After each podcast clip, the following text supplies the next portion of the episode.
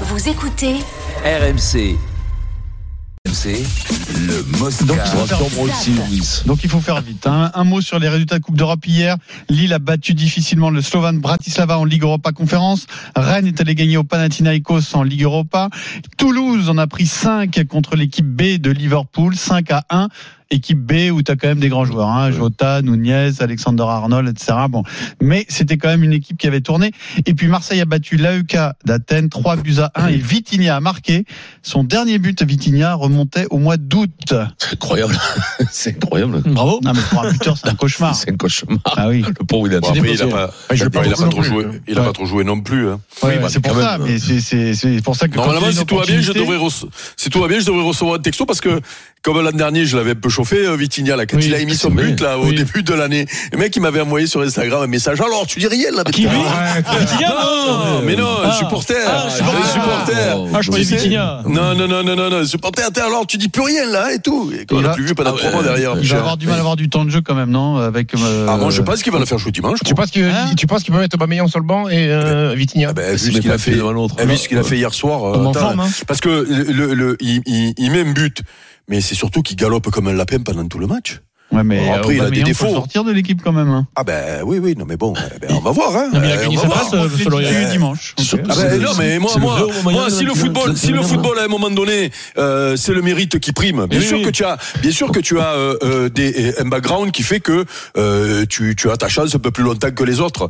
Mais le problème, c'est qu'Aubameyang il marque pas, et en plus qu'il marque pas. Il fait des performances plutôt euh, discrètes, euh, En demi-tête. euh, voire, voire euh, en demi-tête. Allez, voilà, il a, il a eu le, il a eu le, il a eu le bon propos, euh, Steve. Et là, si ton concurrent il rentre, il marque, et en plus il galope de partout, et, et- et donc comment tu vas lui expliquer à lui qu'il sort encore L'OM, on en débat à 17h, enfin Lyon plus exactement. Euh, pour Lyon, le miracle est-il possible à Marseille dimanche soir? On zappe le foot et on retourne aux États-Unis, à San Antonio, retrouver Arnaud Valadon pour la dernière fois de la semaine oui. du Super Wembanyama Show. Salut Arnaud. Hi, Arnaud guys. Salut Arnaud. Arnaud, il y a un deuxième match pour les Spurs de cette nuit face à Houston.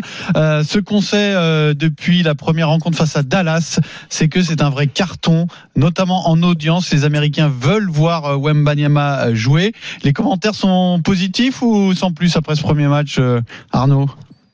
Oui, les Américains ont plutôt aimé le premier match du Français, notamment ce qui été apprécié, c'est sa force mentale démontrée en fin de partie. Elle signale que Wemby a marqué autant de points, 15 que Tim Duncan lors de son premier match. La presse locale salue le vent frais, le renouveau que Wemby insuffle aux Spurs. Et sur les grands réseaux américains, Stephen A. Smith, l'équivalent du Vincent américain si vous voulez, il a été assez compréhensif dans son émission sur ESPN.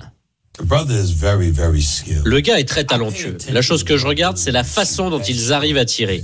Comment il est capable de se créer de l'espace pour avoir son tir. Je lui donne du crédit.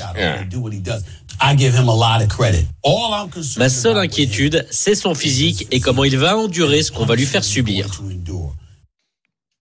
Et côté audience, 2,9 millions de téléspectateurs sur ESPN, chaîne nationale payante. C'est le meilleur score depuis 2012. Pour une petite idée, la première de LeBron James en 2004, c'était 3,3 millions de personnes. Donc on est vraiment pas loin. Sur les réseaux, la NBA indique que Wemby, avec 214 millions de publications visionnées, est tout simplement le joueur numéro un en NBA sur octobre. Et à tel point que le soufflet ne retombe pas puisque dimanche, au dernier moment, la NBA a programmé le match des Spurs contre les Los Angeles Clippers sur une diffusion nationale, certes toujours sur une chaîne payante. Arnaud Valadon en direct de San Antonio. Ça t'étonne, euh, Stephen, ces Non, chiffres? Non, pas du tout, pas du tout. normal. Il il faut savoir que sur League Pass, là, qui est la plateforme euh, pour regarder les matchs, je crois que euh, en France, ça fait plus de 120%. Par rapport à il y a un an Par rapport à il y a un an sur, Ah ouais. sur, sur les matchs incroyable. Donc, ouais, écoute, il fait- Phénomène. phénomène. Écoute, euh, faut qu'il soit bon cette nuit maintenant. On attend. Mais moi, je suis, je suis le prototype même du euh, blaireau de base qui euh, regardait les matchs de basket, notamment les playoffs, euh, mais qui regardait très peu la saison régulière, ou en tout cas qui euh, euh, s'y intéressait euh, juste d'un œil. Euh, ben moi j'ai fait le, j'ai fait le, j'ai regardé le, les highlights le matin là pendant je sais pas combien de temps, et là cette nuit si je peux me lever, je vais me lever, et euh, et euh, il crée un truc de, de, de folie, hein, parce que pour qu'un mec comme moi me se mette la nuit devant un match de basket, il faut le faire quand même. Hein. Bouche RMC, Eric Passionnant. Dimeco, je suis le blaireau de base. Je suis Voilà. Mais oui, oui, oui, oui, oui, oui, oui. Tu sais, la phrase, je vais la sortir, on va en faire un jingle sur le numéro de base, Eric. Là, Mais, on y est, là. mais- mais oui, mais je, je l'avoue, ce mec, ce mec-là est Par fascinant. Et il me fascine. Il me fascine. quand même, tu vois, quand je, quand je te dis hier qu'il manque quand même 10-15 kilos, euh, le mec, qu'est-ce qu'il dit, le, le- le commentateur, il dit qu'il se fait du souci pour sa santé physique Eh oui, euh, il- sur les il- 80 il- matchs. Il, il a pas- 19 ans. Il a 19 ans. Ah, si, il a dit ça. Il a, Ah, il a dit ça.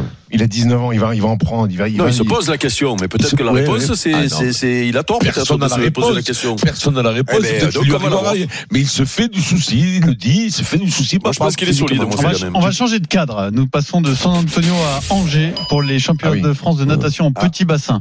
C'est le début de la saison olympique pour les nageurs de l'équipe de France. Julien Richard est sur place. Salut Julien. Julien. Salut. les gars. C'est un rendez-vous qui est important parce qu'en effet c'est une saison olympique. C'est pas non plus le plus important du monde. On va pas se mentir. En revanche aujourd'hui, la finale euh, du 50 va mettre aux prises deux stars de la natation française, Maxime Grousset et Florent Manodou. Ouais, deux tauliers aux, aux dynamiques un peu différentes d'ailleurs au moment de se lancer dans cette saison olympique. On a Florent Manodou. Euh, on va commencer avec lui, l'ancien, euh, 32 ans, capitaine de l'équipe de France, qui a dû évacuer la désillusion des mondiaux au Japon euh, l'été dernier. Euh, éliminé, souvenez-vous, sans rien avoir vu venir en demi-finale de son 50 mètres nage libre.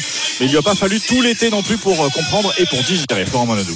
Je sais que pour faire une course extraordinaire, euh, il faut que ce soit du pilotage automatique. Après les séries des championnats du monde, euh, je me suis dit, bah, c'est bon, lâche prise en demi-finale, tu verras ce que ça donne. Et en fait, je pense que j'étais pas du tout prêt à faire ça encore. Et il fallait encore que je le fasse en conscience. Si je, je dois prendre une métaphore, parce que j'aime bien ça, c'est que j'avais juste euh, trop de chevaux sous le capot et j'ai appuyé trop fort sur l'accélérateur et ça a dérapé au début. J'avais trop de puissance, pas assez de maîtrise. Donc euh, sans maîtrise, la puissance n'est rien. C'est pas de moi. hein. De la puissance maîtrisée cette fois, c'est ce que nous montre Maxime Grousset euh, qui semble encore sur son nuage. Record de France hier sur 100 mètres papillon, triple médaillé aux derniers mondiaux.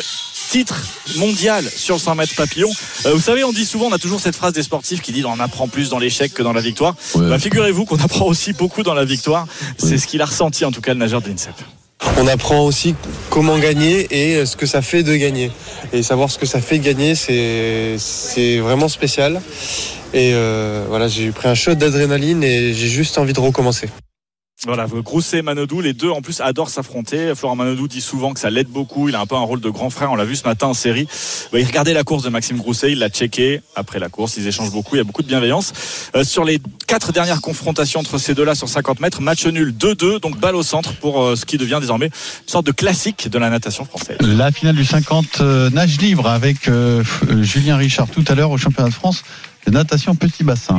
Faudra leur bien. dire qu'il faut changer la bande son parce que c'est la même depuis Ah les ouais, années 2000. euh, C'est vrai, hein, c'est vrai, c'est catastrophique. j'y allais il y a Non, non, 20 non, ans, c'était les mêmes morceaux. Julien. pas ça ferraille et tout, c'est catastrophique.